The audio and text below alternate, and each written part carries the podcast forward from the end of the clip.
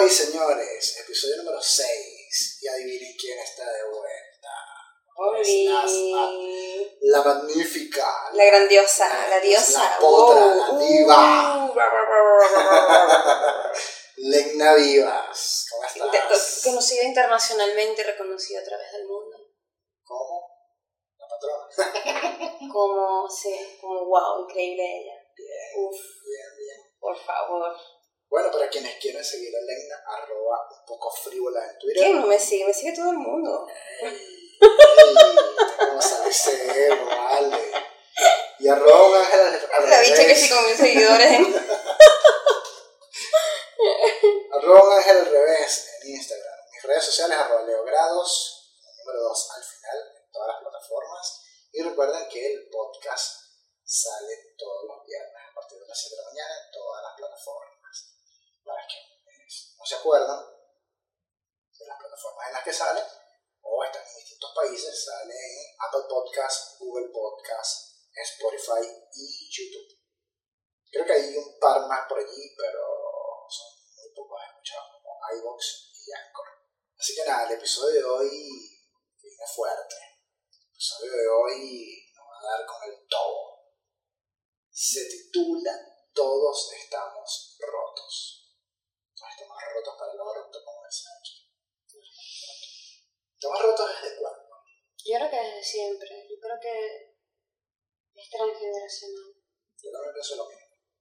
Pienso que Estamos rotos desde nuestros abuelos, estamos rotos desde nuestros bisabuelos. es una ruptura generacional. Sí. Es na- na- es más, nacimos, Nacimos rotos. no, nacimos enteros y nos rompieron Eso, eso, eso. en, en los primeros años de infancia, así desde el vientre, así nos vienen rompiendo. Y, y el detalle de, de, de- de estas roturas es que explotan en la adolescencia, explotan en la adultez, y es donde empezamos a caos. Empezamos a equivocarnos, empezamos a echar la culpa a todo el mundo, empezamos a mirar a los lados, a estar como pajaritos mirando, a quejarnos de todo, pero resulta que son cosas que tenemos que resolver nosotros. Y echamos un poquito hacia atrás. Yo diría, yo creo que el tiempo de pandemia también nos hizo aclarar un poco el panorama en ese sentido. Primero porque había mucha gente que ya estaba preparada, bueno, creo que nadie, nadie estaba preparado para estar 24-7 Mm, en pareja, en familia o solos. Y eso nos terminó de romper. siento que la pandemia fue una de las experiencias más extremas que vivimos como humanidad. Total. O sea, por lo menos de nuestra generación. Yo Fue una, espantoso. yo soy una persona que le gusta estar solo, o sea, ha abrazado mucho su soledad y no sabe problema con eso. Pero la pandemia me la viví mal.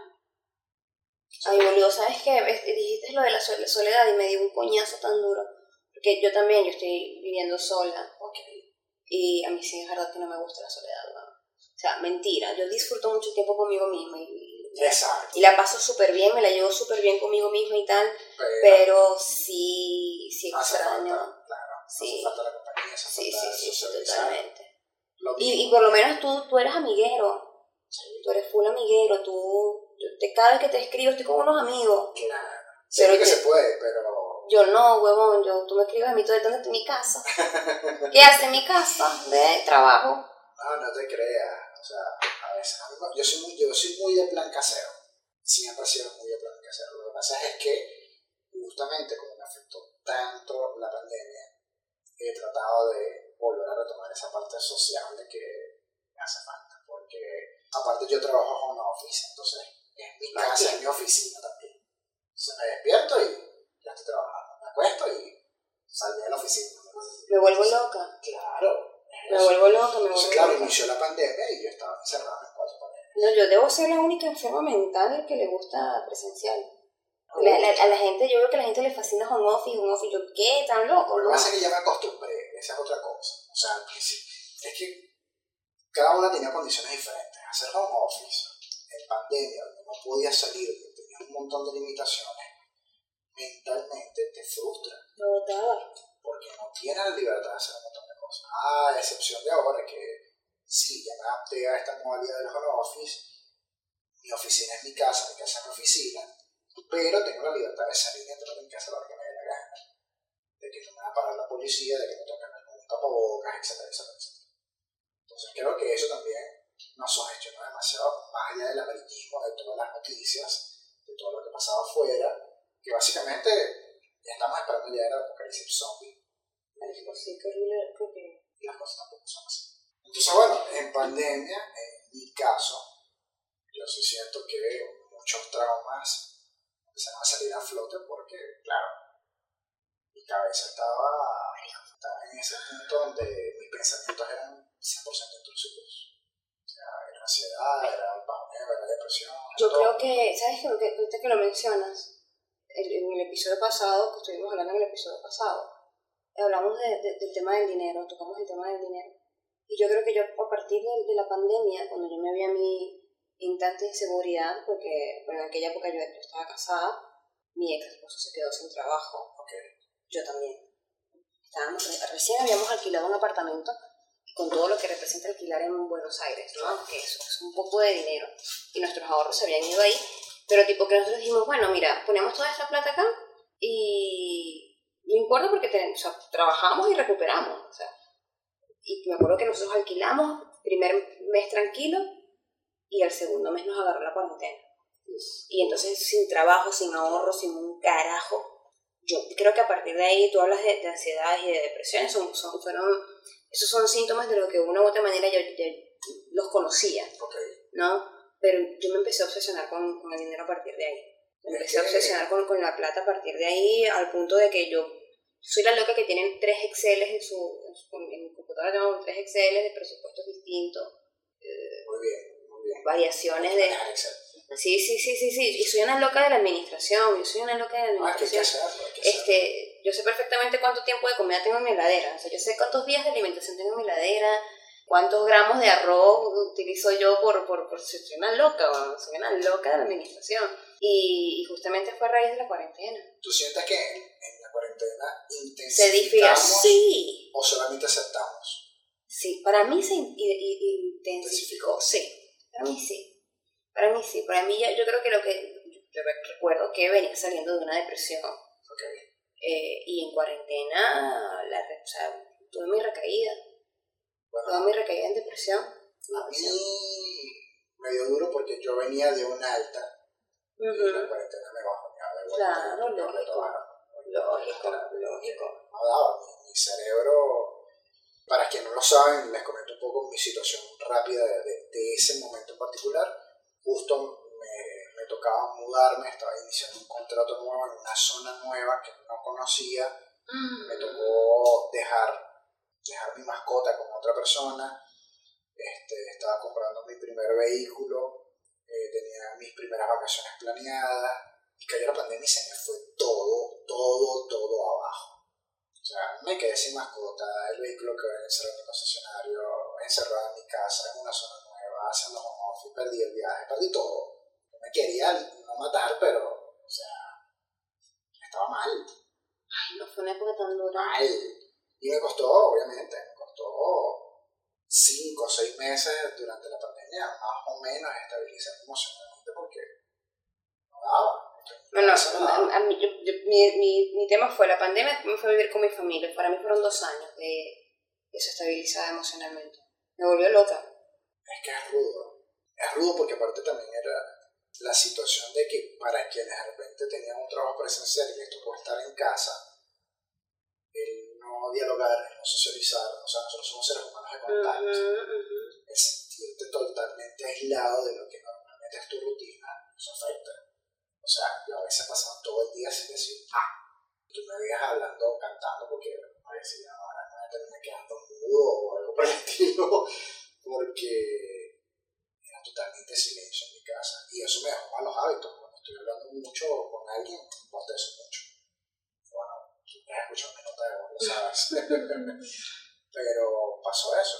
He pasado tanto tiempo en el día sin decir, X cantidad de palabras o de entablar una conversación que cuando en el primer momento tenga esa oportunidad, mi cuerpo no, o sea, como que perdió esa habilidad de hablar fluido sin necesidad de estar bostezando, tomando agua, todo lo demás. Fue meses en ese plan. Te agotabas socialmente.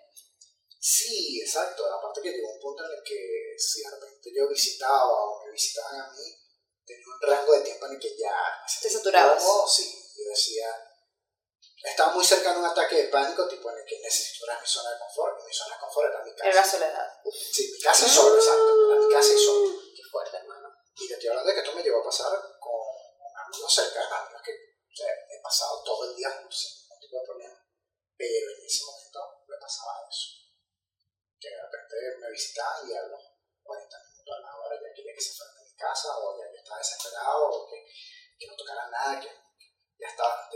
Ya sí, porque es que, es que fue, una época donde estuvimos muy sometidos al miedo. Sí, o sea, no, no, solamente, no, solamente no, no, no, solamente estuvimos aislados, porque nos aislamos, tuvimos que encerrarnos sí. en nuestra casa, sino también teníamos el miedo de enfermar. Yo me acuerdo también, me acuerdo que, bueno, lo que te decía, pues, mi ex marido, en aquella época vivía con él, eh, es muy amiguero y se hizo amigo de los vecinos y los vecinos entraban a la casa.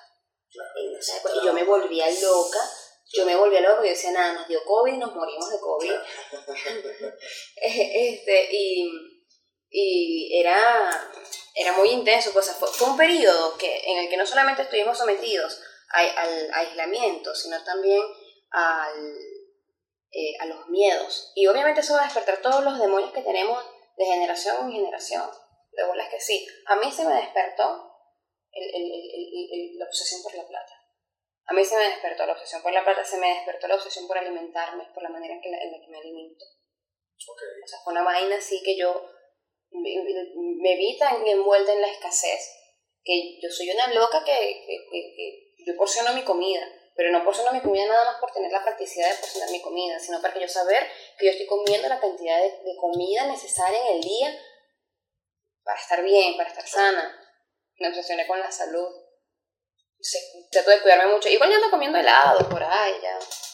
A veces las circunstancias no me acompañan. ¿Y qué hacemos ahora con todo esto? Es la gran pregunta de todas. Para quienes no saben, mi lema del año pasado y este año, terapia. Sí bueno, ¿sabes qué? He estado escuchando a muchas personas diciendo que la terapia no es para todo el mundo. Y me parece totalmente válido. Sí, me parece totalmente... Sí, me parece que no todo el mundo necesita terapia. Yo la he necesitado y a mí me ha hecho muy bien. Sobre todo... Lo que pasa es que, y disculpe que te interrumpa allí, pero me hiciste acordar de, de Mike Tank,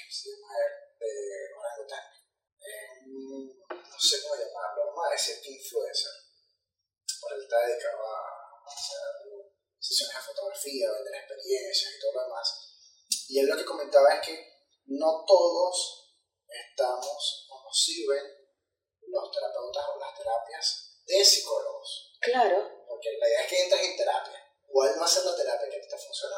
Hay de rata ayahuasca en el culo, Exacto, o sea... hay muchas. Pero tradicionalmente la que la mayoría manejamos es la de ir a un psicólogo. Ahora, hay gente que prefiere lo autodidacta, lo experimental, lo tradicional y cultural. De terapias. Metafísica. Sí, la que tú consideres que a ti te va a servir, te va a hacer bien, te va a hacer realmente sanar y ser una nueva persona. Adelante. Es esa. Adelante. Nadie te va a criticar, nadie te va a juzgar, nadie te derecho y, la, y, que, y, y, y, estar claro que si te critican y te juzgan, eh, son personas que de repente no han iniciado el camino de la sanación. Porque total, desde el mismo total, momento en el que tú empiezas el camino de la sanación, desde ese mismo momento empiezas a tener una, una mentalidad y una apertura al proceso ajeno total. en el que respetas lo que está pasando con el otro. Justo, justo ahora que mencionas eso, yo recuerdo que cuando estaba antes de venirme a Argentina, yo sí criticaba, porque tengo que admitirlo, lo critiqué, y juzgaba también el, el, la situación de la depresión aquí en Argentina. Dice, ay, pero porque la gente se deprime, ay, pero si todo tiene solución, ay, pero la gente sea dramática. Muy típico del venezolano. Claro, sí.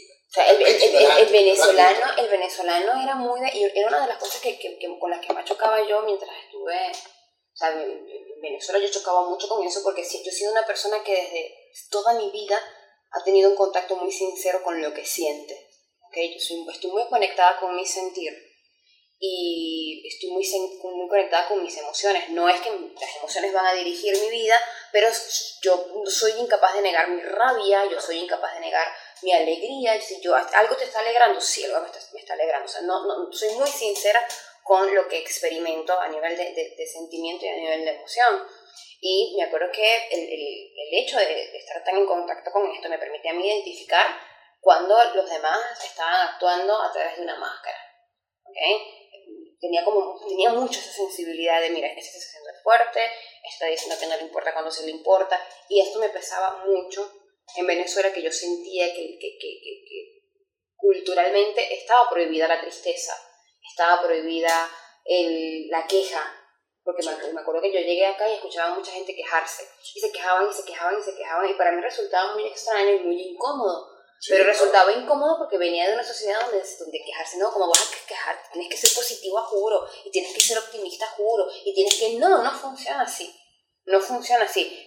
Va, si pasas mucho tiempo en una situación negativa, revísalo porque tampoco es normal que tú pases dos meses tristes. No es normal que tú pases un mes triste. O sea, hay algo raro ahí. No es normal que a ti todas tus circunstancias te hagan quejarte. Ahí hay algo raro. Que tú no tengas capacidad de tomar acción para salir de las circunstancias que te estás jodiendo es raro. No es normal. Que, que, que, que la que, que, que, no tengas las herramientas, que tú no puedas salir de una situación que tienes coñetado, que tienes jodido no es normal y tienes que adquirir nuevas herramientas. Sí, y lo que pasa es que a veces la gente también es tipo...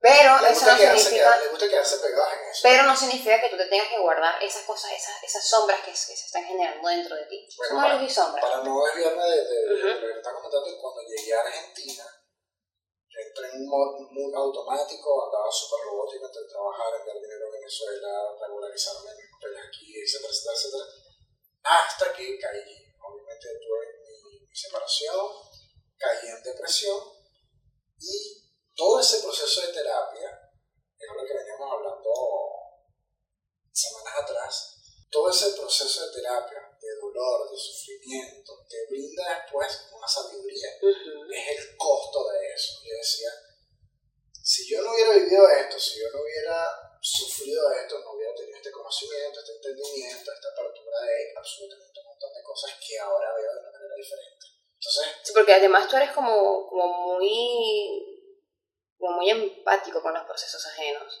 Claro, porque... Porque viviste los tuyos. Claro. Hace hace 10 años, hace 10 años no, no tendría... Le dirías a la gente está sufriendo porque te da la gana. No porque te dé la gana, pero te aseguro que yo tirar cualquier comentario cliché de que eso se te va a pasar. Mal mal. Hace 10 años era un Leonardo con unos pensamientos totalmente ignorantes. Bueno. En este tema en particular. Pero a ver, yo tampoco le voy a decir a alguien que tenga una depresión para que entienda el proceso de depresión por otra persona. Y tampoco le voy a decir que tenga ansiedad. Claro, obvio. no. Pero sí acepto que ese conocimiento me consta de un dolor muy brutal, que no se lo recomiendo a nadie. Entonces, antes de que lleguen a llegar ese nivel de dolor, de sufrimiento, si tienen traumas que necesitan sanar, aprovechen ahora. Hay miles de alternativas para hacerlo. Y no lleguen hasta ese punto en el que tienes que estar hecho mierda para decir, ah, no, ahora sí necesito a. Ah, ahora sí necesito ponerle con ojo a esto. Porque, a ver, nadie lo sabe y creo, creo que medianamente lo, lo, lo tiré al aire en el episodio de depresión de la temporada pasada. Pero yo llegué a conocer la delgada línea entre estar cuerdo y estar loco y créeme que no es muy grande. Y eso me hizo pensar qué situación pudo haber sido el detonante para que muchas de las personas que son indigentes no hayan podido controlarlo.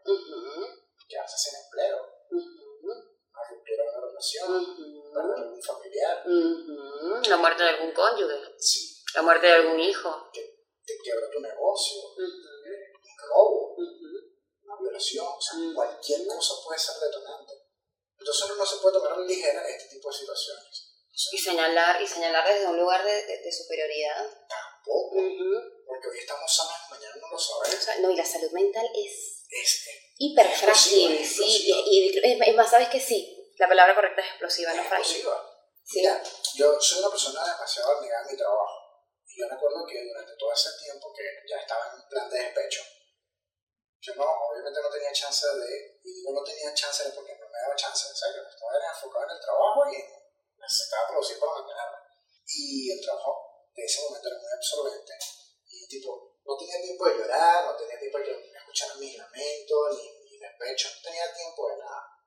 Y la mente y el cuerpo en algún momento me dijeron, ¿sabes qué, Ronaldo? Te apagas. Te apagas. Y tuve un primer, el primer blackout en el trabajo o sea, se me fueron los tiempos, me desmayé y listo. Obviamente todo el mundo se asustó porque se supone que yo soy un tipo sano que va al trabajo como todos los días. Me pasa esto y de una me hace todo los chequeos médicos y todo lo demás. No, gracias a Dios no se detectó nada, pero entre conversar con la terapeuta en ese momento, bueno, sí, determiné que estoy sufriendo un montón de cosas emocionalmente que vuelven mierda. Entonces, es que más allá de eso, también está muy el que los hombres no puedan expresarse normalmente como lo hacen las mujeres, que puedan drenar sus, sus emociones, sentirse mal. ¿Te acuerdas que en el episodio pasado estábamos hablando de, de, la, de los discursos que se escuchan en las, en las redes? Y una, de uno de los discursos que a mí me, me preocupa mucho es que se está hablando mucho de la masculinidad y que se está tratando. Yo estoy muy de acuerdo con la masculinidad tradicional, tú lo sabes, yo soy una persona de valores muy tradicionales, pero también sé que eso, que, que la tradicionalidad se ha enviciado, tiene sus vicios. Y yo no estoy para nada a favor de los vicios de la tradicionalidad, sino de, de, otras cosas y desde otros puntos, ¿no?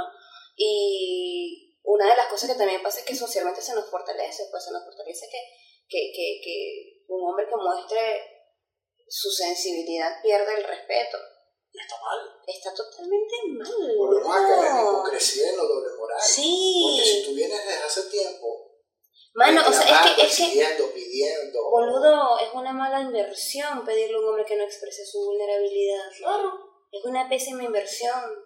Porque si tú me estás. No voy a decir exigiendo, ser otra vez, pero si hace tiempo tú estás deseando, vamos a ponerle en ese término, que la persona masculina que comparte contigo se abra su parte vulnerable, claro. expresa sus sentimientos, sus pensamientos, claro. lo que sea, y después lo vas a criticar, lo vas a jugar y aparte lo vas a sentir menos porque lloró, porque se mostró sensible, por lo que sea, no me jodas. Claro, mira, en estos días estaba escuchando a un muchacho en TikTok. Él decía que yo soy fan, yo amo TikTok, me parece una red fabulosa, la súper recomiendo.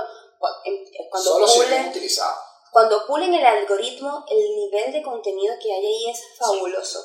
No tienes que pulir el algoritmo, tienes que dejar de ver mujeres en culo para, y, y, y, hombres en culo y gente haciendo estupideces para empezar a seguir eh, creadores de contenidos con alta densidad de información.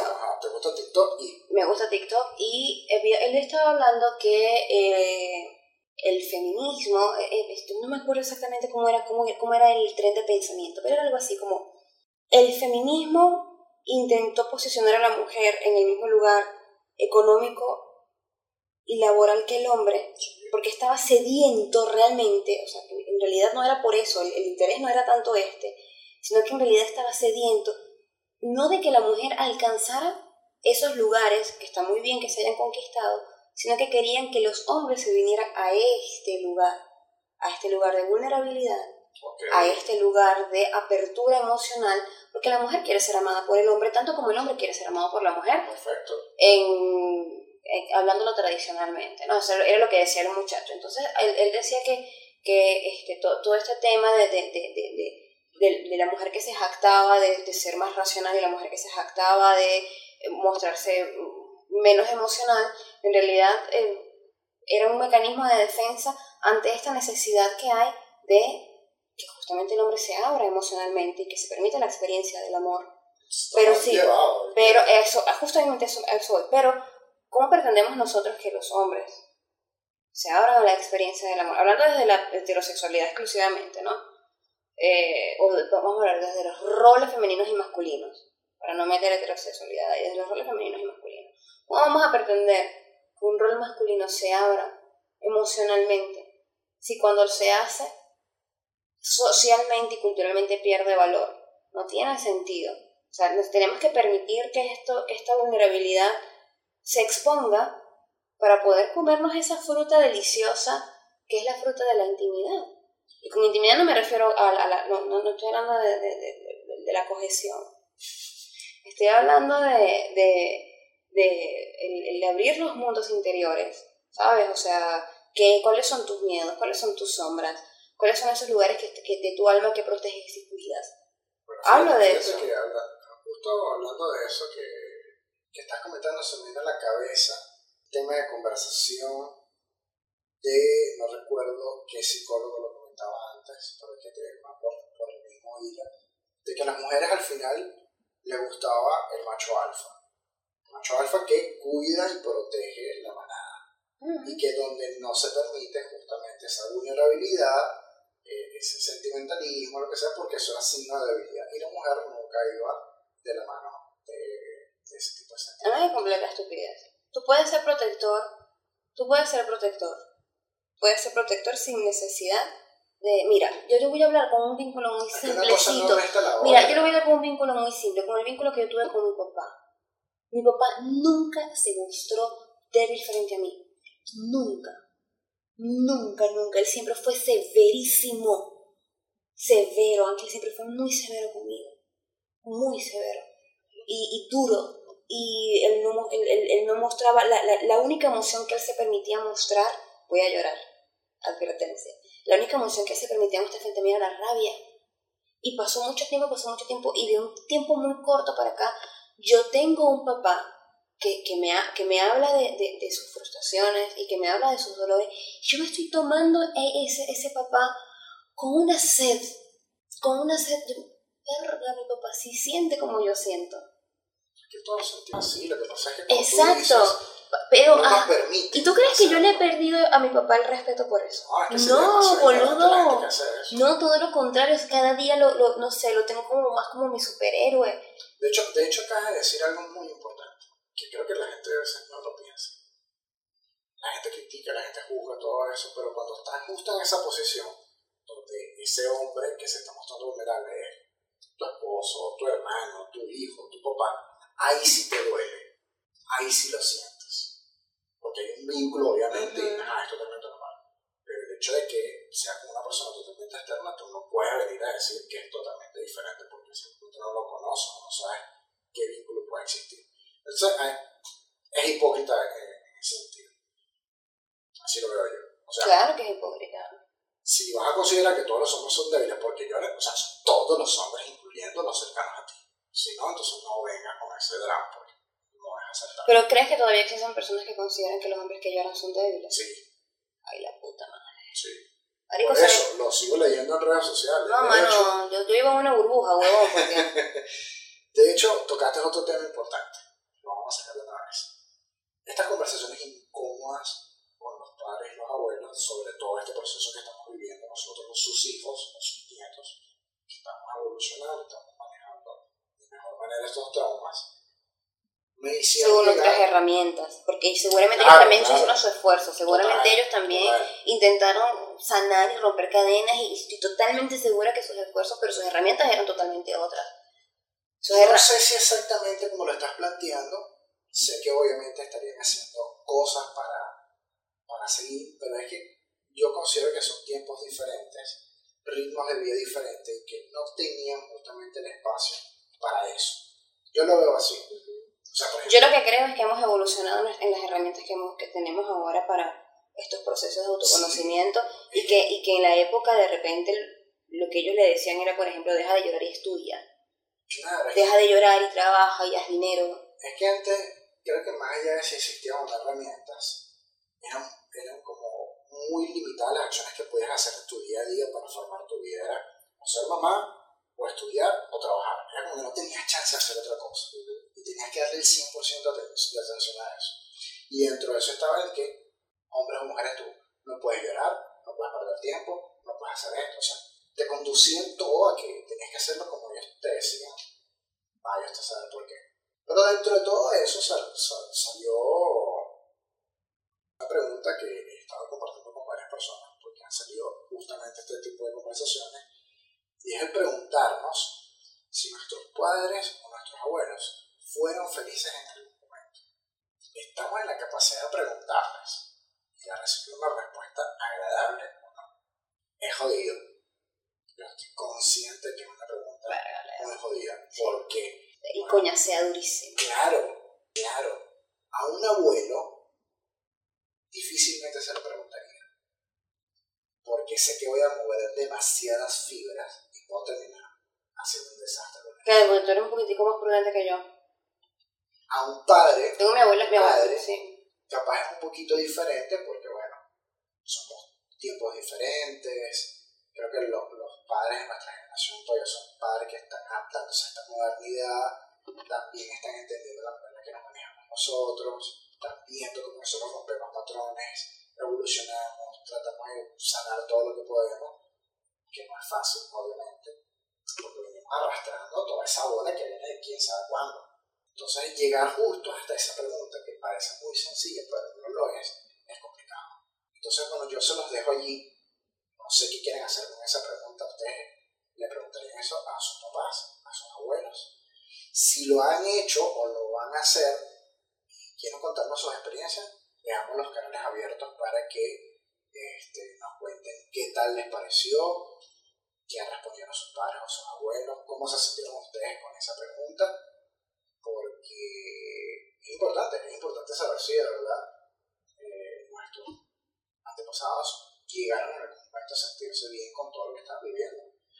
Yo considero que la, la época de mis abuelos era una época muy dura, independientemente del país. La mayoría de nuestros abuelos fueron migrantes, en su gran mayoría, porque todos los países, no sé, de los años 1800, 1900, Sí, entre 1800 y 1900. este, eran épocas en las que todos los países estaban en conflicto, había muchos migrantes, Venezuela fue un país que ha recibido infinidad de migrantes y era gente arrancando desde cero, sin casa, sin trabajo, con hijos y bancándosela. Era gente que no tenía tiempo para decir, ay, me siento mal sentimentalmente, ay, tengo ganas de llorar, ay, pobrecito, no, tengo que echarle un camión de pelotas para salir adelante, sí o sí. Eran totalmente por ¿Y circunstancias. en qué momento esa gente llega a tener un respiro? ¿En qué momento esa gente se puede de repente sentar en una silla y decir, coño, estoy feliz tomando una cervecita, un cafecito con mi esposa, con mis nietos, con lo que sea? Es complicado. Sé que no todo el mundo, pero No, en aquella época donde los roles eran muchísimo menos flexibles que hoy en día.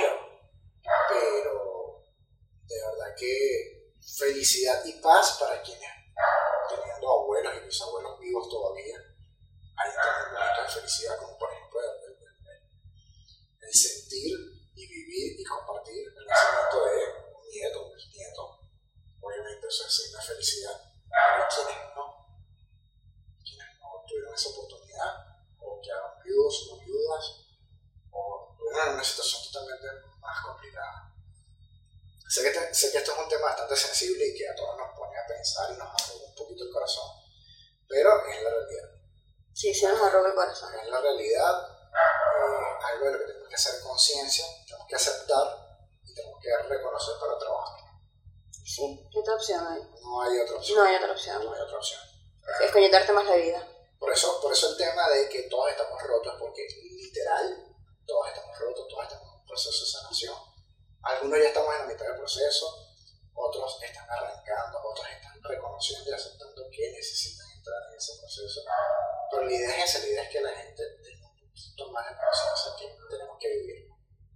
No podemos seguir pateando esas cosas a los lados, porque de repente no lo vimos nosotros, de repente la gente que decide tener hijos va a trasladar ese trauma, o esos traumas, ese peso, esa Ujú. carga, esas sombras. Ujú, Y entonces, ¿qué tanto vamos a seguir arrastrando de eso? Claro. Entonces, si tenemos el poder de hacerlo en en esta generación, en estos tiempos, y aparte, como dices tú, tenemos infinidad de herramientas que de repente nuestras madres o nuestros abuelos no tenían, hay que aprovecharlas. Hay que sacarlas el máximo provecho. Ay, chamo, ¿sabes qué? Este tema me puso así tan bajita. Tan bajita, tan bajita, porque. Porque. Uno, uno cuando habla del dolor, por lo general piensa en el dolor de uno. Sí. Pero cuando te detienes un ratito a pensar en el dolor del otro y te das cuenta de que es muy grande, que no es solamente el tuyo, sino el de los demás. Y, y, y se convierte como, como, como en una ola expansiva que involucra. Se, se me paran los pelos. Es que no podemos ni siquiera ser egoístas. No, no podemos ser egoístas. No podemos ser egoístas. Todos estamos sufriendo. Todos. Todos. En alguna medida porque lo estamos haciendo. Por mucho que estés concentrado en otra cosa. Sí, obviamente. O por mucho que, que tú veas que alguien es exitoso o que todo le sale bien. Algo, o sea, no, no quiero generalizar tampoco, quiero decir que el 100%, pero en alguna medida esa persona también está en un proceso de Me esa pongo- persona en alguna medida también está pasando por Sí. un proceso de sufrimiento de dolor. Me pongo bíblica. me pongo bíblica. En el mundo tendrás aflicción, dice la palabra. O sea, esto es una experiencia, esta, esta, eh, tengo muchos días reflexionando sobre eso. Siento que esta experiencia, que es una experiencia terrenal, que somos espíritus teniendo experiencias ter- terrenales, es una experiencia muy violenta. Esta Total. experiencia es una experiencia muy violenta. Y de repente uno reflexiona, o sea, de repente uno mira hacia adentro y dice, ouch, me dolió aquella vez que me, me, enamoré y me estaban engañando con tres personas distintas y me dolió cuando mi papá me hizo tal cosa en la adolescencia y, y me dio una cachetada frente a mis amigos, o la aquella vez que mi mamá este, eh, estaba escondida vigilándome en el bachillerato, o aquella vez que me abandonó, eh, qué sé yo, mi relación de pareja más larga, o qué sé yo, no sé. Podemos mirar hacia adentro y- e identificar puntos de dolor, pero si levantamos la mirada nos damos cuenta de, Que es nada. no, no, no para invalidar, No, no que sea insignificante, No es que- no, no es que estamos minimizando nuestro dolor, nuestras experiencias y que eso que por lo que están, que no es que el, el hecho de que otra persona haya enfrentado otro tipo de prueba hace que tu dolor sea menos válido, no, no es eso, No. es que si nos damos cuenta y vemos el dolor como un todo, nuestro dolor es una pequeña fracción del dolor universal, Exactamente. Hay un dolor universal, nos duele a todos, A todos. De, de- de distintas maneras y de distintos lugares, pero todos tenemos una carga de dolor. Es más, te voy, a, te voy a tirar un ejemplo rapidísimo y de, de después de ese ejemplo salto al último punto de- del episodio de hoy. Para quienes nos están escuchando a nivel global, nosotros el año pasado tuvimos la oportunidad de vivir aquí en Argentina el Mundial. Sí, y que Argentina llegara a la final. sí. Y no nada más eso, sino que quedáramos campeones. Y decimos quedáramos Porque nos porque nosotros nos parte sentimos esa- parte de eso. Fue muy contagiante la Pero alegría. nosotros sufrimos junto con el argentino todo lo que se vivió en el mundial. Nosotros lloramos el mundial. Sí, boludo. Y yo jamás había sentido eso. Sí, es es una cosa brutal. Sí, se me paran los pelitos Sí, sí, ahora. Es una cosa que, que, que, que, que fue, la emoción fue, uno se contagió. Esas células espejos a millón. Uno se contagia de eso. La emocionalidad es algo que se contagia muy rápido, es volátil, es fuego. Y yo creo que esa situación tan, tan inmensa y tan magnífica que vivió Argentina a nivel mundial tocó mucho. Yo siento que nos unió en muchas cosas que no teníamos pensado. Yo creo que hubo mucha gente que reafirmó sentirse más cómoda en Argentina, Sí, totalmente. En En querer darle más al país. en aceptar el, el- el comportamiento y la cultura de- de- del país también Ujú, ujú, totalmente. el cómo la gente se maneja, el cómo la gente celebra. Obviamente hay, hay detallitos muy pequeños en el que no vamos a estar de acuerdo porque sí, Sí, o sea, sí. dentro de todo lo bueno siempre hay cositas malas que corregir, como todo, Claro. pero era tanto lo que se llegó a sentir y, y que no nos llegamos a sentir solos, que creo que eso es lo importante. O sea, si sufríamos, sufríamos todos y si celebrábamos, celebrábamos todos. Hermoso. Y de verdad que eso no tiene explicación. Qué deporte de mierda. Y entonces, para cerrar, aceptar y disfrutar. Y cuando hablo de aceptar y disfrutar, me voy a basar en algunas experiencias recientes. Creo que a nivel general todos estamos rotos, así como lo hemos venido hablando, que cuando nos empiezan a pasar cosas buenas, no sabemos qué hacer con ellas. No lo sabemos gestionar. No las sabemos gestionar, no sabemos cómo aceptarlas, no sabemos cómo disfrutarlas. Y nos volvemos un 8. Y está bien hasta cierto punto. Pero tenemos que también ponernos en esa posición de que todos necesitamos ayuda en algún momento. Todos. Aún y cuando no se las sepa todas, siempre va a haber alguien que nos ayudarte. Hoy nos pasó, por error mío no tenía cómo hacer la grabación porque no teníamos cómo conectar y resulta que soy siempre la persona que solventa. Hoy no, hoy solventó Gracias. Sediento por reconocimiento. Claro, qué bien, qué bien se siente, porque a ver, yo me frustro. Yo me frustro, no voy a decir que no. Yo me frustro porque yo soy una persona que le gusta tener todo bajo control. Y cuando algo se me escapa de las manos, yo soy tipo, lo cancelo y continuamos otro, en otro momento. Y Len me dijo, aguántate un momento, déjame ver qué puedo solventar. Y solventó. ¿Qué tipo de soluciones? Por Y qué favor. brutal. Qué Por brutal. favor. que Qué uno- reina. Claro, que brutal que uno se permita que otra persona también colabore, también ponga su granito, también le ponga ganas y se solventen las cosas. Eso es genial, eso se agradece, eso se disfruta también. Entonces, por muy independiente que seamos, por muy macho alfa, por muy mujer empoderada y todo lo que tú quieras, cuando alguien te ofrece su ayuda, aprovechala, disfrútala. Porque La nadie- cooperación es hermosa. Nadie quiere quitarte mérito, porque no se trata de eso. La gente quiere que nace en hacerte las cosas un poquito más fáciles. Claro, Simplemente eso. claro. Porque, a ver, por mucho y mucho que uno tenga control sobre las cosas que tú haces en el día a día, vamos a estar conscientes que a veces tenemos unos días de mierda que no queremos hacer absolutamente nada porque todo es complicado. Y que dentro de esos días venga alguien a querer hacerte todo un poquito más sencillo, oye, vale. Tú no le puedes decir que no a eso, tú no puedes echar tierra a eso. Porque básicamente estás negando lo que se supone que tú estás cosechando para recoger después. Entonces, si ya te quemaste, si ya sufriste, si ya pasaste por esa mala racha, y lo que el universo te está devolviendo es eso, ayuda, bienestar, salud, Ujú. felicidad, alegría, no le puedes dar la espalda. Claro, uff. No le puedes dar Me voy a tomar a personal eso que dijiste. para todos. Me lo voy a tomar a Incluso para personal. mí, incluso para Incluso mí. para ti. Eso para mí. Entonces, hay que aceptarlo, hay que disfrutarlo, hay que aprender a disfrutarlo, porque a veces todos tenemos el conocimiento o el nivel de conciencia para decir, ay, sí, qué rico todo lo que me está dando en este momento. No, porque a veces ni siquiera lo reconocemos.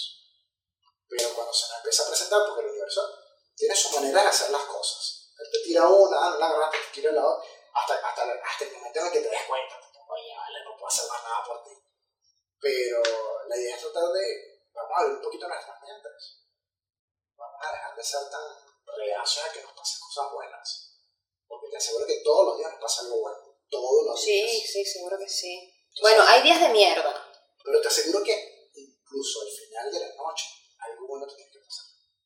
Todos los días. No hay manera de que eso sea diferente. Todos los días. Piénsenlo un poquito. Por muy día de mierda que sea, algo en ese Voy a tratar de, de, poner- de sensibilizarme en busquen los relación a detalles. eso. Busquen los detalles. Te aseguro Dale. que así sea lo más tonto, te saldrá una sonrisa. Dale, Te hizo cambiar. Te alegró cinco minutos. dale. Lo voy, lo voy a... Entonces, hay que darle un poquito más de peso a eso. Porque, a ver, sí, hay días en el que son días grises y también hay que aceptarlos. Hay días que son totalmente opacos y, y sí, forman parte de toda la rutina. Pero dentro de esos días siempre hay un detallito que tú dices, oye, alguien se preocupó por saber si yo. Alguien me dijo, ¿estás bien? Alguien tuvo la amabilidad de frenar la puerta del, subte para que no me chocara o se me olvidó el cargador y alguien me lo, me lo recordó. No sé, esos detallitos tontos son los que hacen diferente el día. Y que los damos por sentado. Entonces, vamos a darle un poquito más atención a los detalles. Te aseguro que nos van a sorpresas. ¿Sabes qué? Ahora que mencionas eso, yo, hubo un tiempo que yo hacía un diario de agradecimiento. Era buenísimo. Como terapia fue fabuloso. Claro que sí. claro que sí. Fabuloso. Yo soy fan de las listas. Yo lo he dicho en todos los episodios. Aprendan, capaz no las listas, no sé, así como dices tú, tienes un diario, o hay gente que tiene voice, eh, no sé, lo que ustedes quieran. Pero empiecen a materializar esas cosas. Déjenlas plasmadas. Leanlo dentro de un mes, dos meses, a final de año. A ver todo lo que han logrado. Y a todo lo que, que- y a todo lo que te han tenido que dar gracias también. Ver, gracias hay que todos los días, todos los días. En estos días hablamos de, de, de la cuestión de agradecer entre, entre tener o no tener dinero y tener o no tener salud. Todos damos por sentado que vamos a tener salud todo el tiempo. Todos. Siempre lo damos por sentado. No es así. Entonces, esto también obviamente es un trabajo arduo e el Si descansamos, si nos alimentamos, todas esas, esas pequeñas cositas que hacen que obviamente nuestro cuerpo esté funcionando todo el día, pero nunca podemos dar las cosas por sentado. Todos los días hay que agradecer que tenemos un techo, que tenemos comida, que tenemos salud. Tenemos salud, ya, tú sabes lo que es un dolor que te jode. Que no, te, que no te deje sentarte, por ejemplo. Un dolor que no te deje comer porque te duele el diente. O un dolor de oído que no te deje tranquilo en el día horrible. El dolor es... Así que bueno, no voy a pedir disculpas por el episodio de hoy. Yo sé que a todos se nos arrugó, que todos... Sí, yo me arrugué, me rearrugué. Se nos borraron los pelitos, se nos arrugó el corazón, se nos borraron los ojos. Ay, esa es la idea, esa es la idea.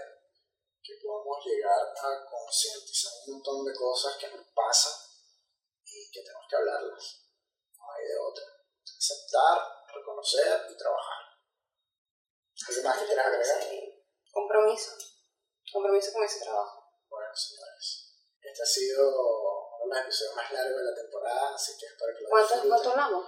48 minutos. No puede ser, boludo, se fueron volando. Sí. Bueno, señores, así, así es esto, así son las tertulias de nosotros. Y que no, 15 minutos. No puede pasa. ser, hablamos 48 minutos, bueno, no nos va a escuchar nadie. Ah, se nos escucha. Ya sé lo que van a pedir más. Nada, agradecido con todos los que han estado pendientes de la segunda temporada de Rueda Libre, los que han estado atentos con episodios, los que están activos en las redes, los que nos escriben, agradecidos enormes con todos. Con todos, con todos, con todos, con todos, todos. Enorme, enorme, enorme el agradecimiento.